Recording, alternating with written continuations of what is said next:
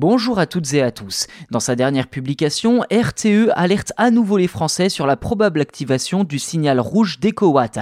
En clair, ce signal signifie qu'une forte tension est attendue sur le réseau électrique français cet hiver. Si la période de vigilance a commencé dès cet automne, on se dirige de plus en plus vers une pénurie partielle d'électricité, comme évoqué dans ce podcast à plusieurs reprises et dans de nombreux autres médias depuis cet été.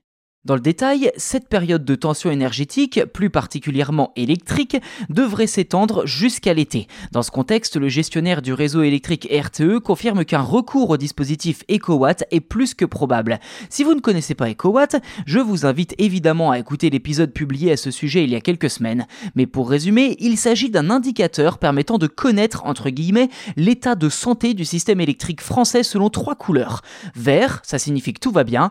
Orange, la situation est sous surveillance et on risque de manquer d'électricité par moment. Rouge, la situation est très délicate et sans effort des citoyens pour réduire leur consommation, il y aura à coup sûr des coupures. Ceci dit, dans la plupart des scénarios étudiés par RTE, aucun ne devrait comporter beaucoup de signaux rouges dans les prochains mois. RTE précise que le risque de coupure peut être atténué, voire totalement écarté, dès lors que la consommation nationale diminue de 1 à 5%. D'ici la fin du mois de novembre, il semble quasi certain que RTE n'aura pas recours à l'alerte rouge, ce qui n'est pas vraiment le cas pour décembre. En tout cas, il y a une incertitude.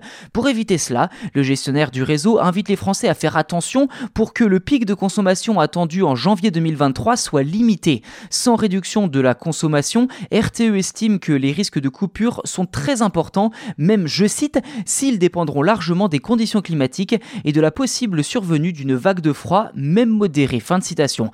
Vous l'avez compris, la situation devrait être un peu moins tendue dès février. Reste désormais à savoir si l'avancée des travaux et de la maintenance du parc nucléaire sera suffisante pour répondre à la demande d'électricité dès le début d'année 2023.